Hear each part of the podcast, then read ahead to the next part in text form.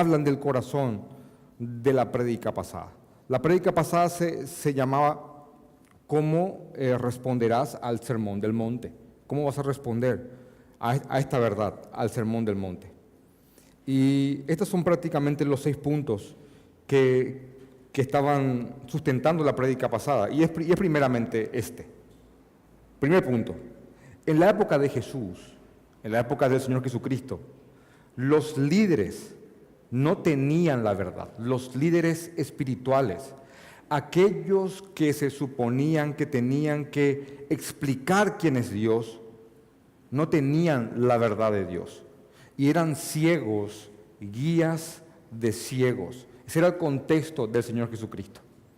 Y repito, estos hombres, este, este grupo de líderes que estaba compuesto por escribas, fariseos, se suponía que eran los guardianes del honor judío, los guardianes de la palabra del Señor y de la ley, pero estos ya habían pasado generaciones que se habían apartado de la verdad, a tal punto que ellos perdieron de vista la gracia, que no es un elemento solamente del Nuevo Testamento, sino que tal fue el extravío de los líderes del Antiguo Testamento, bueno, de la época de Jesús, que ellos inclusive habían diseñado todo un sistema de ritos extrabíblicos para que la persona que practicara eso creyera que con eso era salvo y no tenía cuenta con el Señor.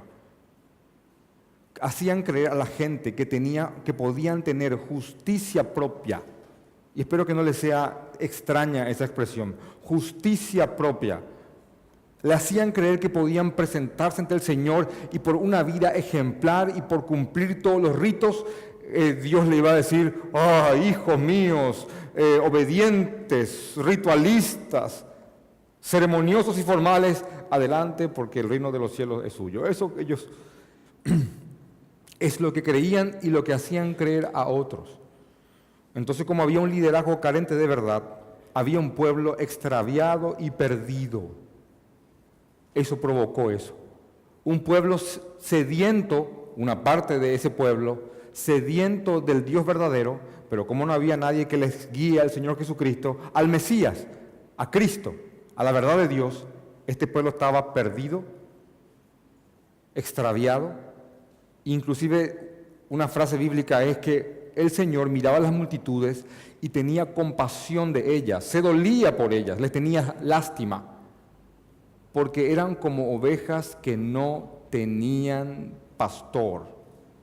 Así que yo les pido que si al yo explicarles esto, por ahí se les viene a la mente eh, la actualidad, porque para mí tiene mucho que ver, tiene tanto que ver con lo que está pasando hoy, que muchos de aquellos que deberían de representar correctamente a Jesucristo lo están haciendo erróneamente y están haciendo que muchas personas estén vagando o divagando en cosas que no son verdad y son como un rebaño que no tienen pastor. Bueno, algo parecido, pero mucho más contundente estaba ocurriendo en la época del Señor Jesucristo.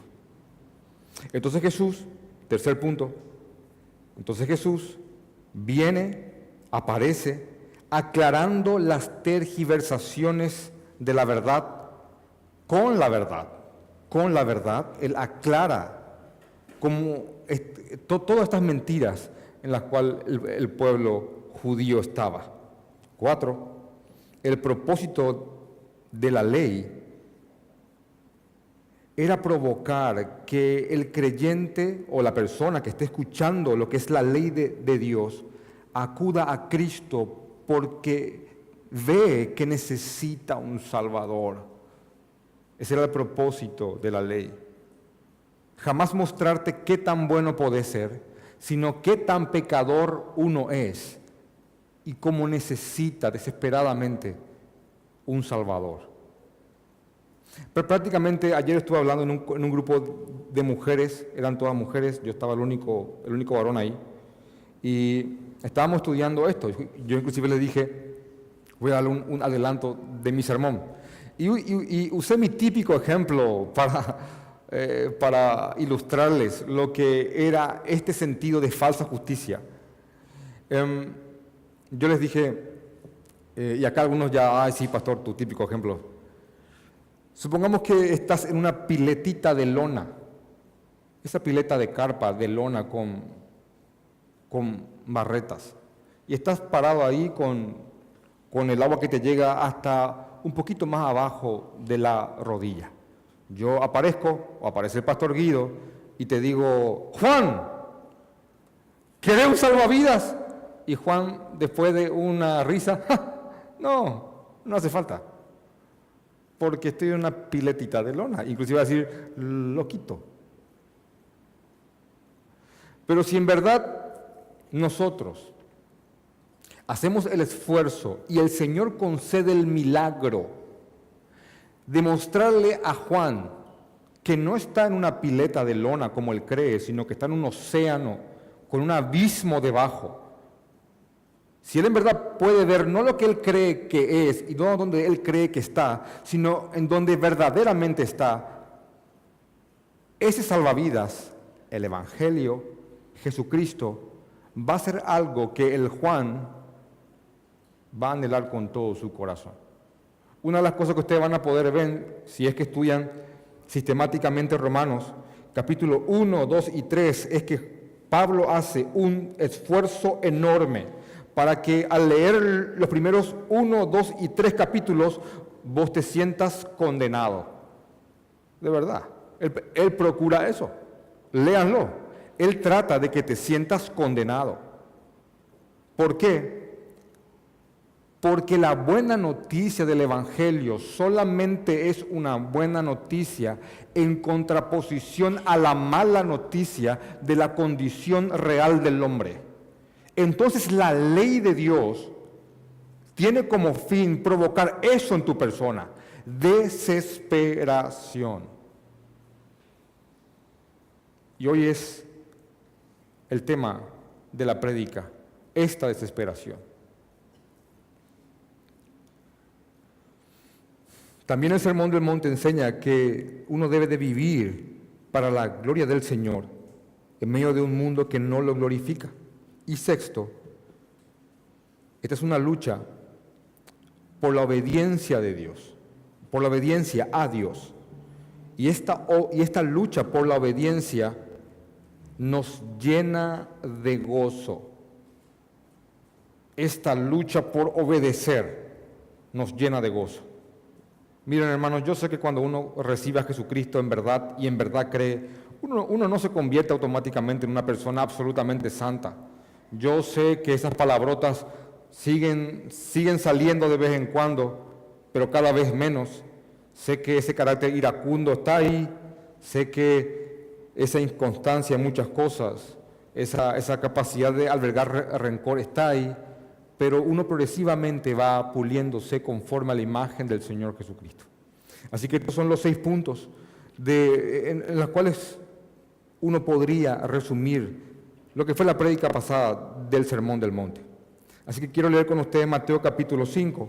Me gustaría leer del versículo 23 para que tenga fuerza y sentido, para tomar impulso. Repito, del 4.23. Y dice así.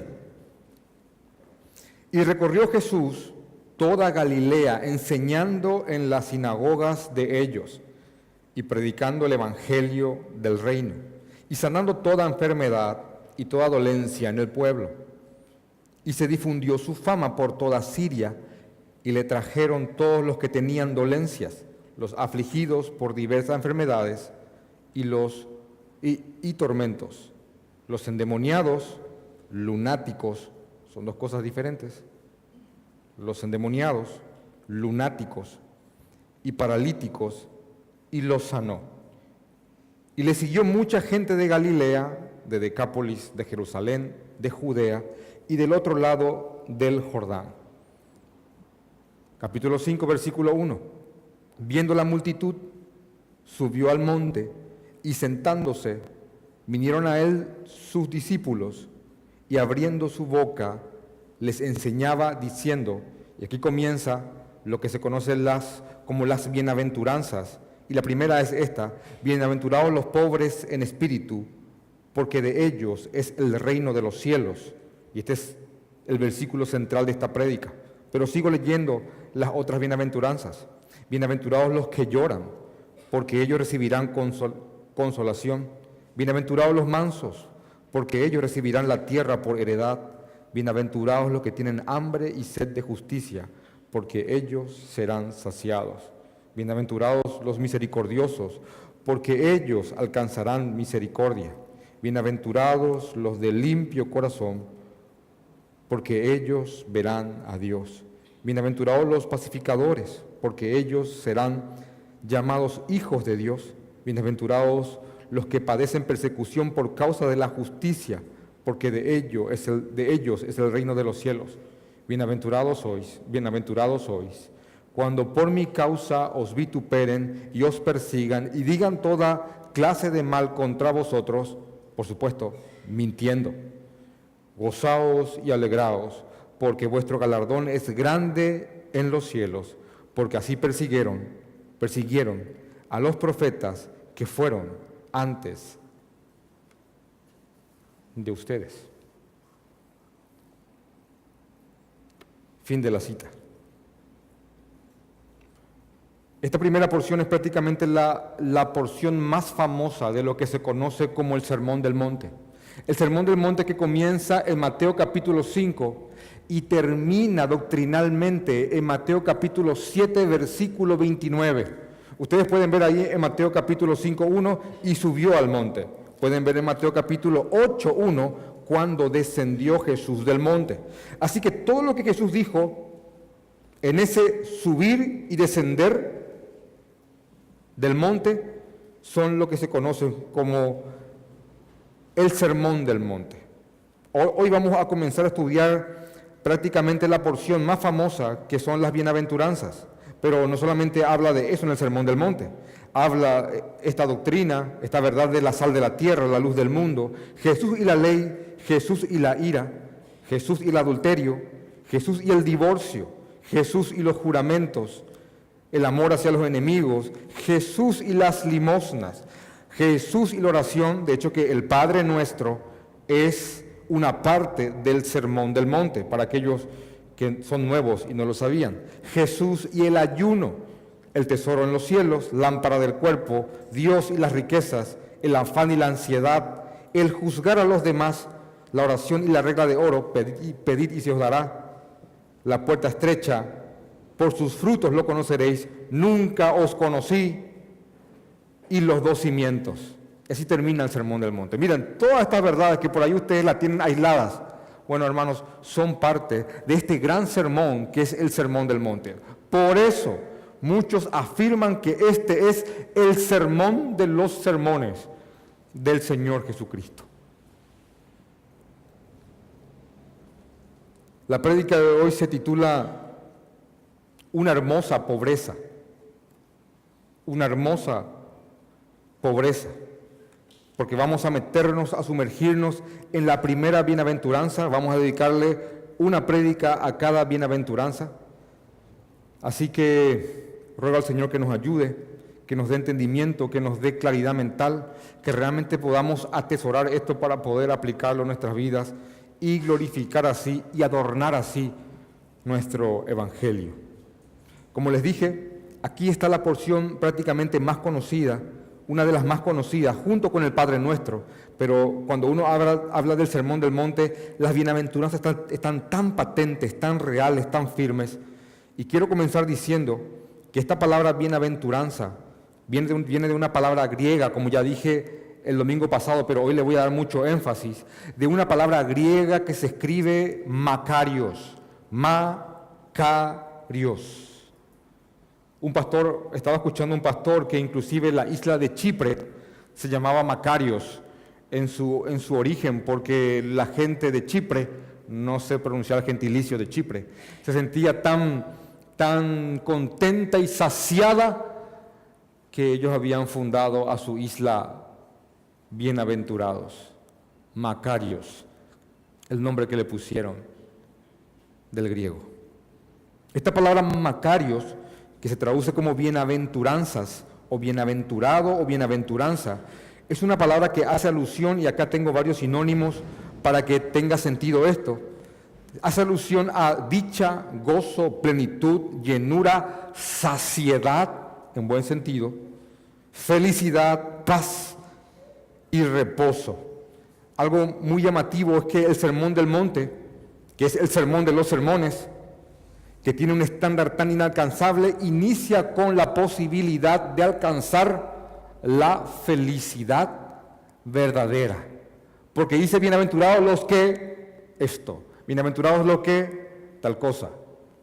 Muy, muy felices, muy, muy saciados, muy, muy gozosos, muy, muy pacíficos y reposados, llenos.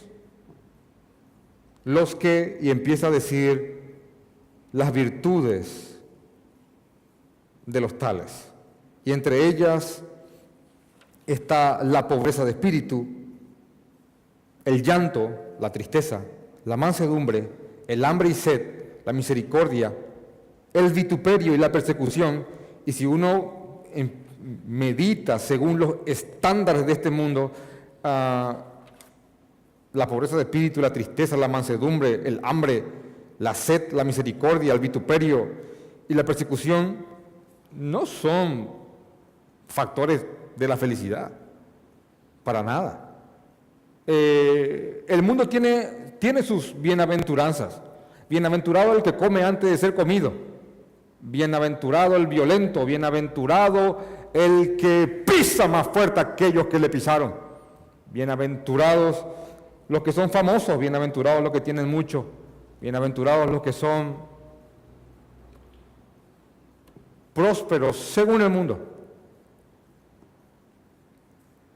Bienaventurados los que se vengan.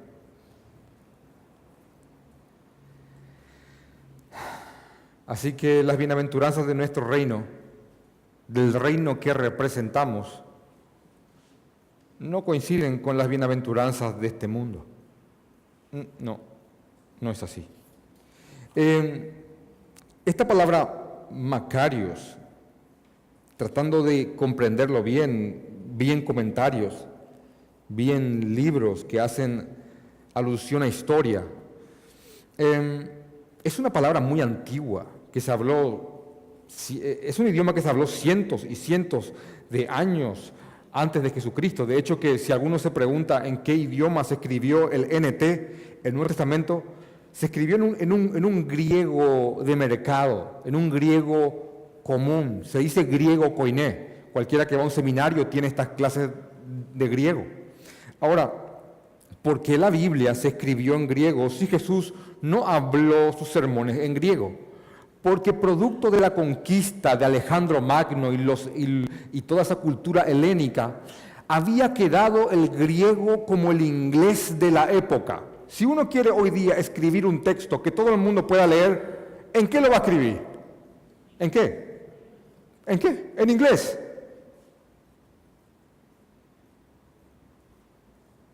Porque es un idioma que aunque sea uno va a entenderlo en un país.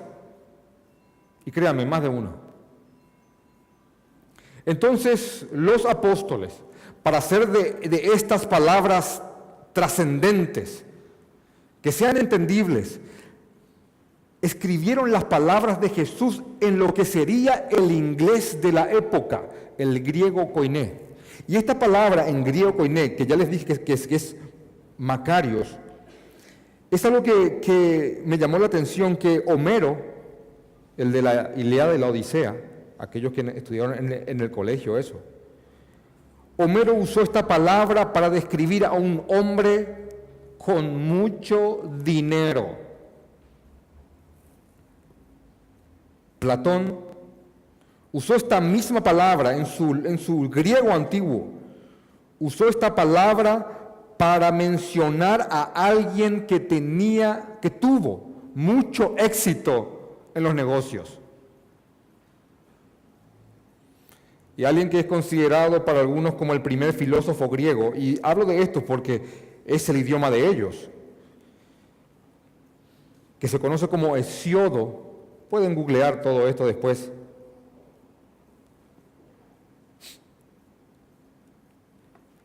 Hesiodo decía que solo los dioses son macarios, bienaventurados, son felices y gozosos y plenos y llenos y dichosos, porque los dioses no son afectados por las cosas de este mundo, puesto que no están sujetos a enfermedades, debilidades, pobrezas, desgracia y muerte. Entonces estos griegos usaban esta palabra para describir a personas en esta condición, prósperos en finanzas, acaudalados monetariamente hablando, e inclusive para hablar la condición de deidades. Y ustedes ya saben lo que los griegos pensaban, tenían su Olimpo, donde estaban muchos dioses, y los dioses no se metían con los hombres, que eran, eran poca cosa para ellos. Entonces, ¿qué? ¿A qué se refiere esta palabra Macarios? ¿Por qué los apóstoles toman este, esta palabra que simboliza prosperidad económica, eh, prestigio, galardones de este mundo? Porque ellos querían con esta palabra mencionar que en verdad es bienaventurado, es gozoso, estará saciado, feliz, en paz y reposo no aquellos que tengan estas cosas, sino que aquellos que a través de lo que vamos a ir estudiando, estas virtudes, puedan encontrar el reposo y el gozo en el Señor Jesucristo. En el Señor. Hay una carta que aquí le dedicamos prácticamente ocho meses a estudiarla, que se conoce como la Carta del Gozo, que es el libro de Filipenses. Filipenses es conocida como la carta del gozo, pero hay algo, te digo un versículo muy conocido de, Filipenses. Tal vez algunos no sepan que está en Filipenses, pero créanme, más de alguna vez lo han mencionado o lo han escuchado. El versículo, todo lo puedo en Cristo que me fortalece. Ese es un versículo que está en Filipenses. Ahora, muchas veces se usa este versículo como una especie de, de proclamación positiva que si uno lo menciona con mucho fervor y con mucho positivismo, va a ocurrir lo que uno quiere. Y se usa mucho más como en como un decrétalo, como un proclámalo o, o cosas como esa. Ahora, el contexto de la carta del gozo filipenses es de la siguiente manera, y hago pausa al margen. Si yo hiciera entrar acá una persona inconversa, sin valores cristianos. Y yo le preguntara a esa persona, Señor inconverso, claro, no le vamos a decir así, ¿verdad? Pero Señor sin Cristo, dígame, em, ¿qué es para usted una persona gozosa? Bueno, primeramente, vamos a hablar en su lógica. Primeramente, que esté sana. Claro, porque si estamos enfermos no, no hay gozo. Que esté sana. Segundo, ah, que tenga mucha plata. Tercero, Mm, que sea reconocido, doctor, ingeniero, PhD, supremo, sumo, astrofísico, algo así, eh, que tenga reconocimiento. Cuarto, una hermosa esposa que se ajusta al patriarcado o algo, así, que no, que, no, que no critique, que no... hermosa. Una modelo con un gran coeficiente, con, con niños sumamente educados, y sumamente doblegados, que no hagan berrinche, hijo, a su merced padre, y vienen junto, eh, algo así. Y él se imagina, tal vez ahí en una pileta, con un inflable, con, con esos inflables que tienen para posar vasos, él con un físico escultural, por cierto, abdominales marcados, bronceado, mientras le llama el administrador de su empresa diciéndole cuánto se ganó, porque ya está tan alto que está en otra. Y hablamos de algo pleno, total, y él dice, ese es gozoso. Bueno, bueno, no hace falta convertirse para creer eso.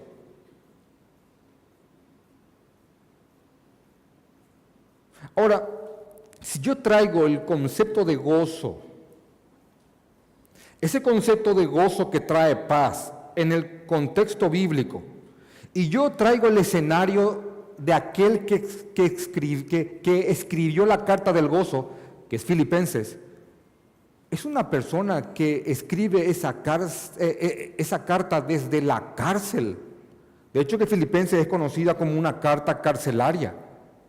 Y es una persona que lo perdió absolutamente todo que era hebreo de hebreos en cuanto a la ley, fariseo, circuncidado al octavo día, al, octavo día, no de cualquier tribu, de la tribu de Benjamín, adelantado a los de mi época, pero por amor a Cristo, ¿saben qué? Lo he perdido todo. Así que alguien que está escribiendo esa carta, que es conocida como la carta del gozo, es alguien que lo perdió todo, a quien buscan para matarle que está preso, encadenado a, pretorianos, que son guardias reales de la casa del César. Entonces, si, uno dice, bueno, eh, este hombre está gozoso y en esa situación, alguien con una mente terrenal, carnal y de vientre diría, no, eso no puede estar gozoso, porque está en la cárcel. No solamente eso, está enfermo porque dice eso la palabra, o tiene alguna dolencia que ella le pidió tres veces al Señor que se lo saque, y el Señor le dijo, no, bástate con lo que ya sabes que tenés y no mereces, bástate de mi gracia. Entonces tengo a alguien que ora por que se le saque algo que lo está destrozando, que no se le sacó. Tengo a alguien que ha perdido todo, que está encarcelado y escribe la carta que es conocida como la carta del gozo. Entonces, si yo le veo a esa persona con ese gozo y con esa paz, es ahí que tiene sentido el texto y la paz que sobrepasa todo entendimiento esté con ustedes. ¿Por qué? Porque esa paz en esa circunstancia para alguien que no conoce la verdad no tiene sentido.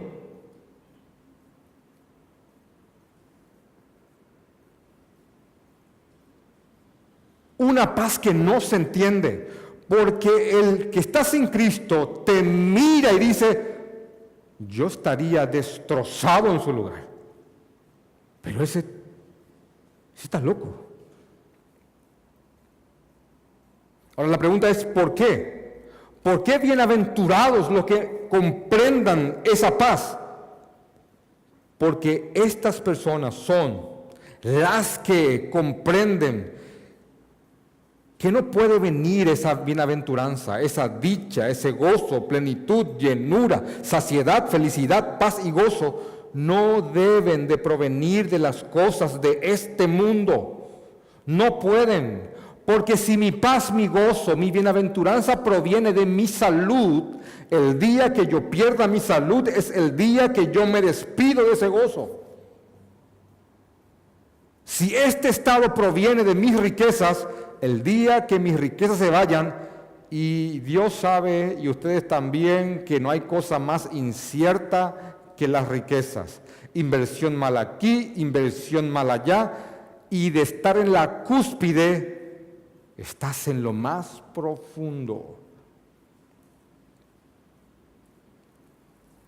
Pero el punto radica en que, en que la bienaventuranza a la cual el Señor hace alusión en su palabra, es esa bienaventuranza que tiene como fuente a Él, de tal manera que nos pueden, nos, nos deberían poder sacar otras cosas pero nuestra paz no nos puede ser arrebatada porque nunca nuestro gozo provino de tales cosas. Y créeme, vas a ser probado en esto. Vas a ser probado. Porque si hay algo que tiene la vida, de verdad es que la vida te arrebata cosas. Todo el tiempo. Ahora, yo no estoy hablando de que seas, perdón por la palabra, una especie de idiota espiritual, ¿verdad? Que murió tu hija. no, no, no. Estamos hablando de que aunque hay una tristeza sentimentalmente hablando, exteriormente hablando, este gozo radica en una confianza plena que el Señor tiene el control de todas las cosas.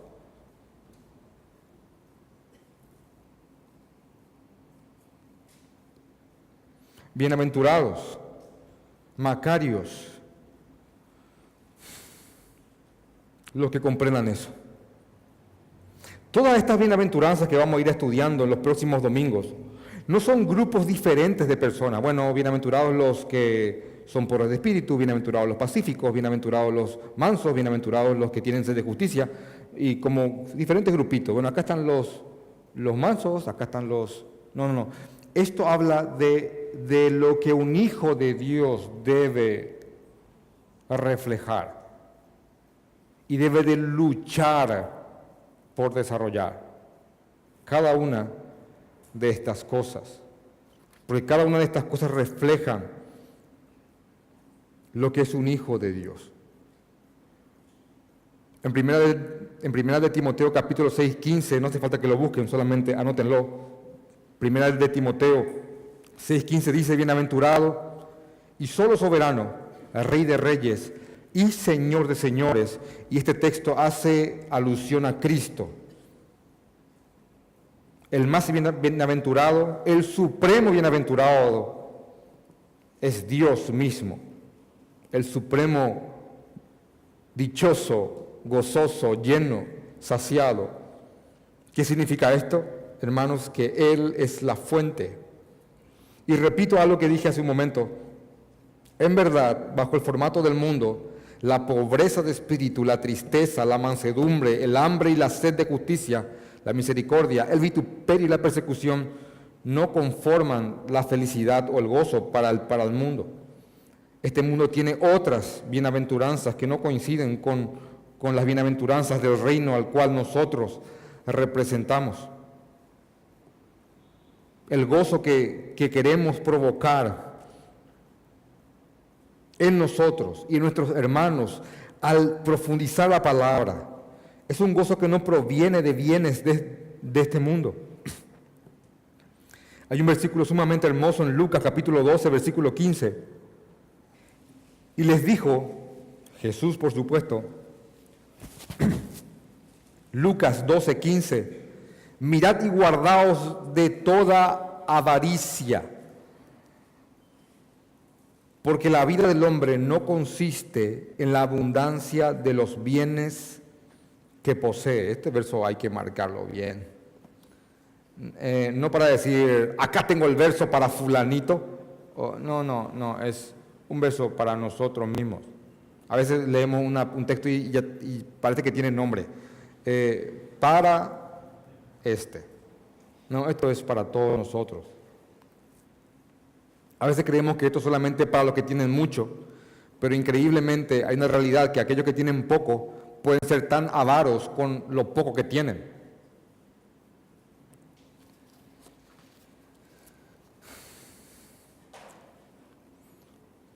En 1 de Juan capítulo 2, 15 al 17, Jesús dice, no amen las cosas de este mundo si alguno ama al mundo, el amor del Padre no está en él, porque todo lo que hay en el mundo, los deseos de la carne, los deseos de los ojos y la vanagloria de la vida, no provienen del Padre, sino del mundo. Y miren lo que dice el 17.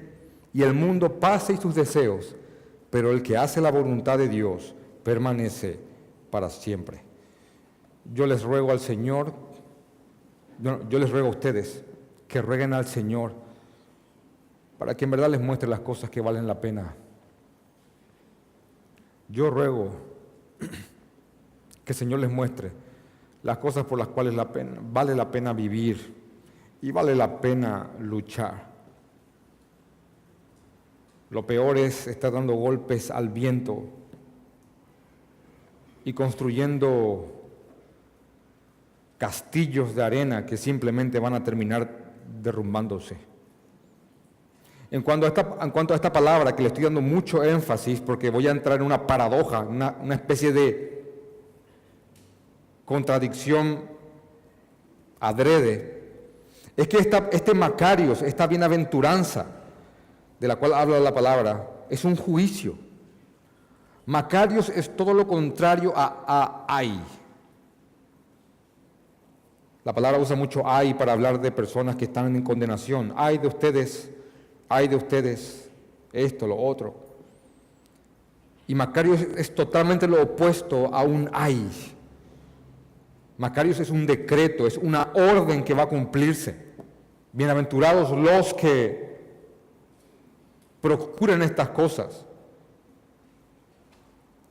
El Macarios, la bienaventuranza, es la bendición más sublime de todas y lo opuesto a esto es una vida maldita, Señor. Ahora, aquí, aquí se complica la cosa. ¿Por qué? Porque entrando en la primera bienaventuranza que dice, Macarios, bienaventurados, dichosos, gozosos. Y acuérdense que se usaba esto para gente adinerada, para gente, para dioses inclusive. Dice, dichosos, gozosos, los pobres de espíritu. Y esta palabra también me llamó mucho la atención porque esta palabra pobres que también tiene un, significado muy específico en el griego, y es la palabra tokos. Y en, en, el antiguo griego había dos formas de llamar a la gente pobre. Estaba esta palabra tokos y estaba otra palabra. Esta otra palabra, que no es tokos, era para gente pobre pero que aún tenía para comer. La viuda que dio con todo su corazón, a quien Jesús dice, miren, esta es la que más ha dado. Bueno, esa era una pobre, no tan pobre. No era tocos, era una era pobre, pero tenía aunque sea algo. Ahora, esta palabra, pobre, este pobre, es la misma palabra que se usa en Lucas 16, 20 para hacer referencia a Lázaro. Y si alguien no sabe quién era Lázaro, era tan pobre que estaba tirado en el suelo, que tenía llagas, y Lázaro clamaba para ver si se caía algún poquito, algún resto de comida de un hombre muy rico para que él lo ingiera. No solamente eso, era tan pobre y, cubierto de llagas que los perros venían y lamían las supuraciones de sus llagas. Así está en el texto. Así de pobre era. Así de pobre. Y la misma palabra de, que se hace referencia a, a, Lázaro, porque esta palabra pobreza no solamente se refiere a un hombre pobre, se, se refiere a un hombre en desgracia. Otra forma de traducir esta palabra también es encogerse, acobardarse y rebajarse. La palabra pobre a la cual se refiere este texto, al lado de, al lado de Macarios, al lado de bienaventurado, e, esta palabra pobre, es la que se usa para alguien en una miseria tal que no le queda de otra, que no tiene fuerzas para otra cosa que no sea extender la mano y esperar que alguien le dé una moneda por misericordia. ¿Alguna vez le diste dinero a un, a un, mendigo? ¿Alguna vez miraste los ojos de aquel que está mendigando? No, no digo pasar y tirar la moneda, tac, no, no. ¿Alguna vez miraste sus ojos y pusiste un dinero en su mano? No hay orgullo en ese hombre. No hay. No hay porque no puede, porque está en lo más bajo de lo más bajo. Yo inclusive he dado dinero a mendigos que lo único que hacen es bajar la cabeza y levantar la mano porque ni siquiera pueden mirarte.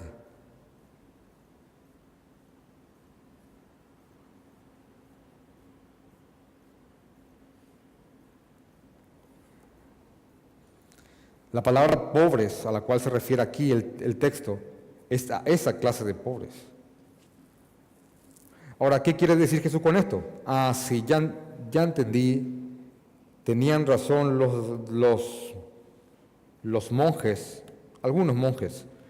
El pastor nos está enseñando a que seamos pobres, que vendamos todo lo que tengamos y vengamos el próximo domingo en Harapos. No, no, no, no es eso. Porque la palabra pobres de espíritu es lo que en verdad esclarece todo esto. Esta es una mala interpretación. Yo sé que hay muchas doctrinas que han hecho voto de, que han fundamentado el voto de pobreza en base a este texto, pero no tiene, no tiene que ver con eso, no aplica. Eh, de hecho, puedo, puedo mencionarte varios siervos de Dios que eran sumamente ricos y sirvieron a Dios con sus riquezas, comenzando con el, eh, creo que es el, ejemplo de el no Macarios, Job.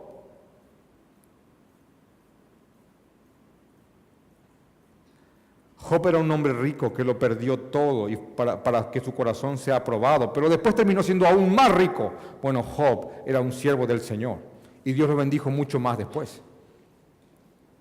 Abraham, el padre de la fe, hermanos, el padre de nuestra fe, Abraham, era un hombre muy rico.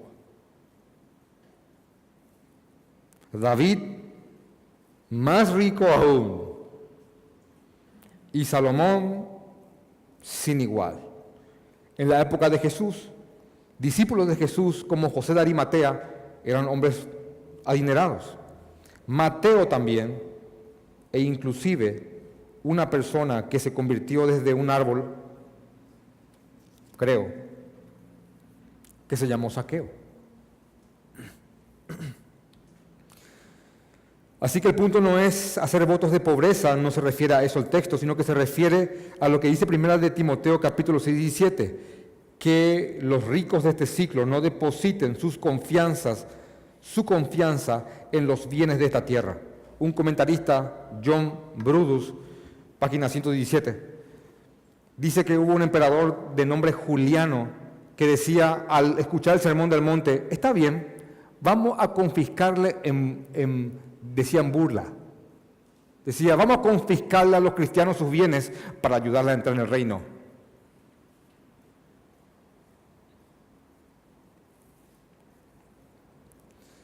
Ahora, ¿qué significa esta palabra de espíritu? ¿Qué es el pobre de espíritu? ¿Por qué el pobre de espíritu es bienaventurado? Y esta es la última parte de este sermón.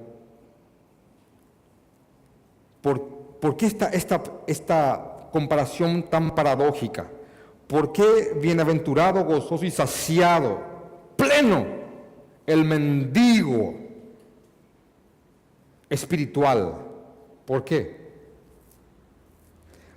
Porque a lo que se refiere Jesús con esta mendicidad espiritual, esta pobreza espiritual, que no tiene que ver con billetera, tiene que ver con el interior, es el estado de aquel que reconoce lo que en verdad es y reconoce su pobreza delante del Señor y su necesidad de que Dios lo salve.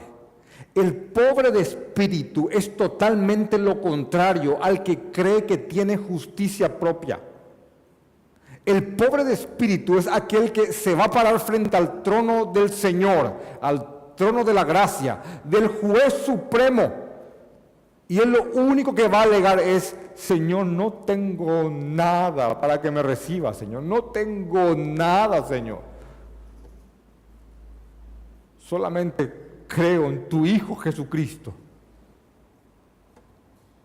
El pobre de espíritu es totalmente lo opuesto a los que están siendo condenados en otra parte del Sermón del Monte, que está en Mateo capítulo 7, versículo 21. Acuérdense que hay una porción que dice, nunca os conocí.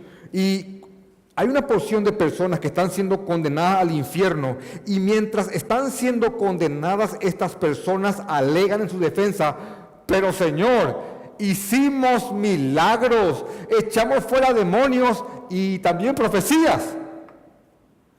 Y el Señor les va a decir, nunca os conocí, apartaos de mí, hacedores de maldad. Pero miren, el Señor está mandando al infierno gente que, que profetizó, que hizo milagros y que echó fuera demonios.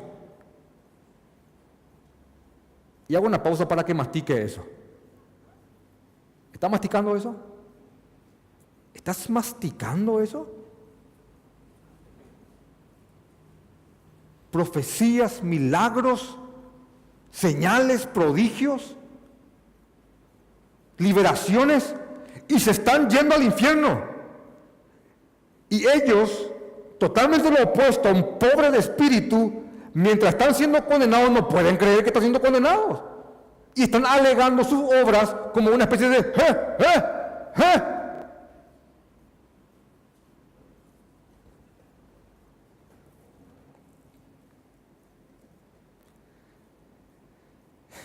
El pobre de espíritu está en bancarrota, ha quebrado. El pobre de espíritu no reclama sus bendiciones porque sabe que no las merece. El pobre de espíritu no decreta como el gran Señor, no. El pobre de espíritu vive en la gracia, orando constantemente en el Getsemaní. Señor, si es posible, por favor, pero que se haga tu voluntad y no la mía. Y a veces no van a ser contestadas sus oraciones. El pobre de espíritu es como, este, un mendigo que solamente extiende la mano a su Señor y clama a su misericordia. El pobre de espíritu acude al llamado, vengan a mí todos los cansados y reposados y yo les haré descansar. Y quiero, quiero clarificarte esto, porque a veces explicar lo que no es algo ayuda a entender lo que es. Un pobre de espíritu no es el actuar exteriormente como un mendigo no es tener una personalidad quebradiza, no es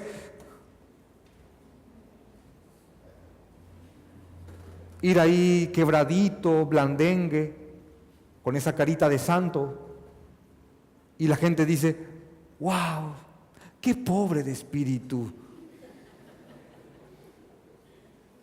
No es, no es tomar esa, esa, forma de hablar en cliché de, así habla un pobre de espíritu. Hola hermanos, ¿cómo están?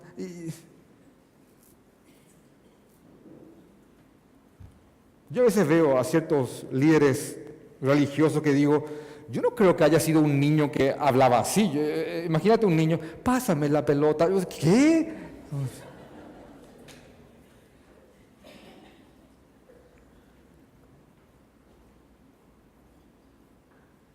Eso no es ser pobre de espíritu. Eso no lo es. Exteriormente ser quebradizo, mojigato, palabra nueva para, para estudiar hoy. Endeble, de poca presencia, no es ser pobre de espíritu. El pobre, el pobre de espíritu es una condición interna.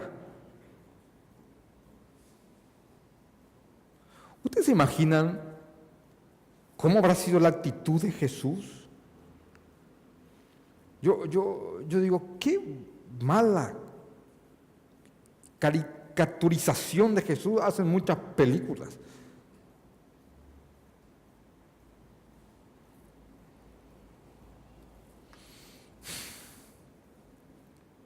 Los pobres de espíritu, aunque extienden sus manos, rogando a su Padre misericordia, caminan en este mundo como embajadores de un rey.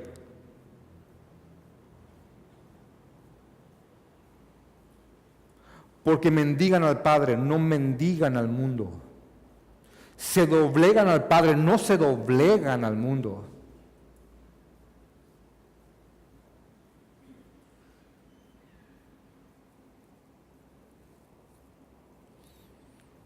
El pobre de espíritu aquel que se ha declarado en bancarrota, sin méritos, él no reclama lo que Satanás le robó. No, él se lo entregó a Satanás. El pobre de espíritu vive arrepentido. Pero se puede vivir así, señor, pastor, todo el tiempo pidiendo perdón. Sí, se puede vivir así. Así vivimos. Todo el tiempo. Vive pidiendo perdón.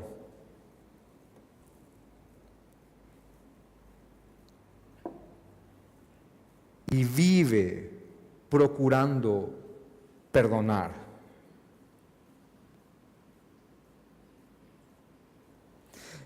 Quiero darte una frase que escribí acá para darte más luz en esto. Vos no puedes hacer nada para ser más pobre de espíritu. No, uno es pobre de espíritu y punto. Ahora, lo que uno sí puede hacer es ser más consciente de su pobreza cada vez.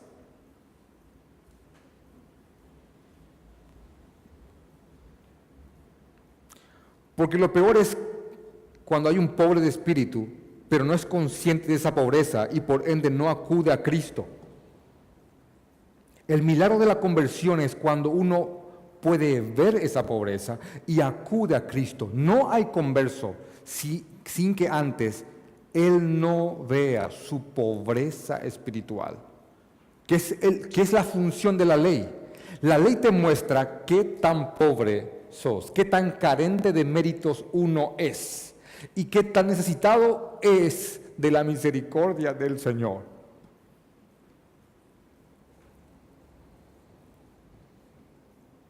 El ejemplo perfecto de alguien adinerado o rico con bienes materiales, pero pobre de espíritu, es el publicano de Lucas 18, 9, a 14, al 14. ¿Se acuerdan del, publicano y el fariseo cuando van, a orar, cuando van a orar al templo? Y el fariseo oraba consigo mismo diciendo, gracias Señor porque no soy como esos hombres, que, porque doy diezmo, porque hago esto, doy limosna, bla, bla, bla, bla, bla. Y era altivo, él estaba en un lugar visible. En cambio el publicano estaba atrás y ni siquiera se animaba a levantar la cabeza pobre de espíritu.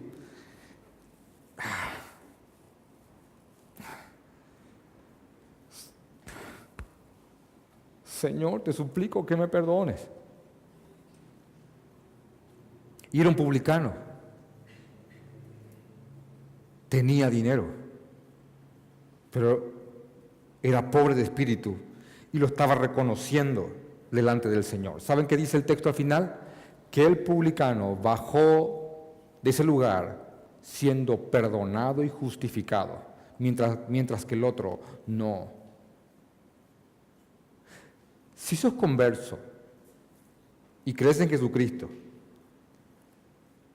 hermano, aquello, aquello que sentiste, esa desesperación que sentiste ante el Evangelio, ante la cruz, esa es la pobreza espiritual a la cual el Señor se refiere. Y bienaventurados los que vean esto, los que sientan esto. Y más bienaventurados aquellos que profundicen en esto más y más y más y más.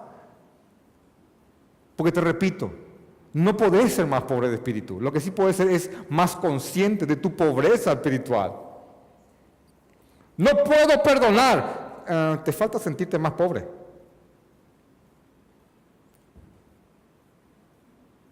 El pobre de espíritu, el pobre de espíritu, cuando están desgracias o pruebas, no mira al cielo diciendo, ¿por qué a mí? No, baja la cabeza y dice, Señor, ¿qué, qué, qué quiere mostrarme con esto, Padre? Baja la cabeza. Porque es esclavo, porque es siervo. Porque es pobre.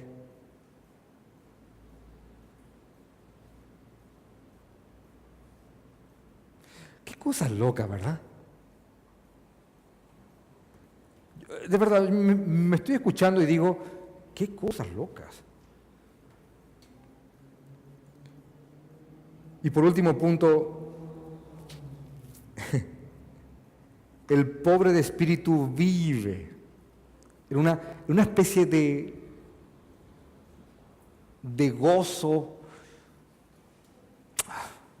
en, un, sitio que se llama la indignidad.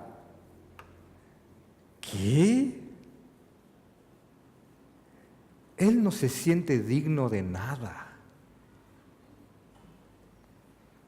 Él ve a su hijo y siente que no es digno de tener ese hijo. Él mira a su iglesia y dice, no soy digno de tener esta iglesia. Él mira una Biblia en su mano y dice, no soy digno de tenerla.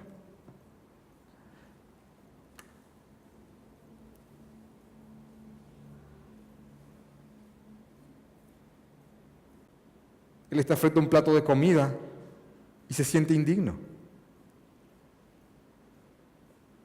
Él mira a su esposa, él mira a su novia, él mira a su perro y goza de indignidad.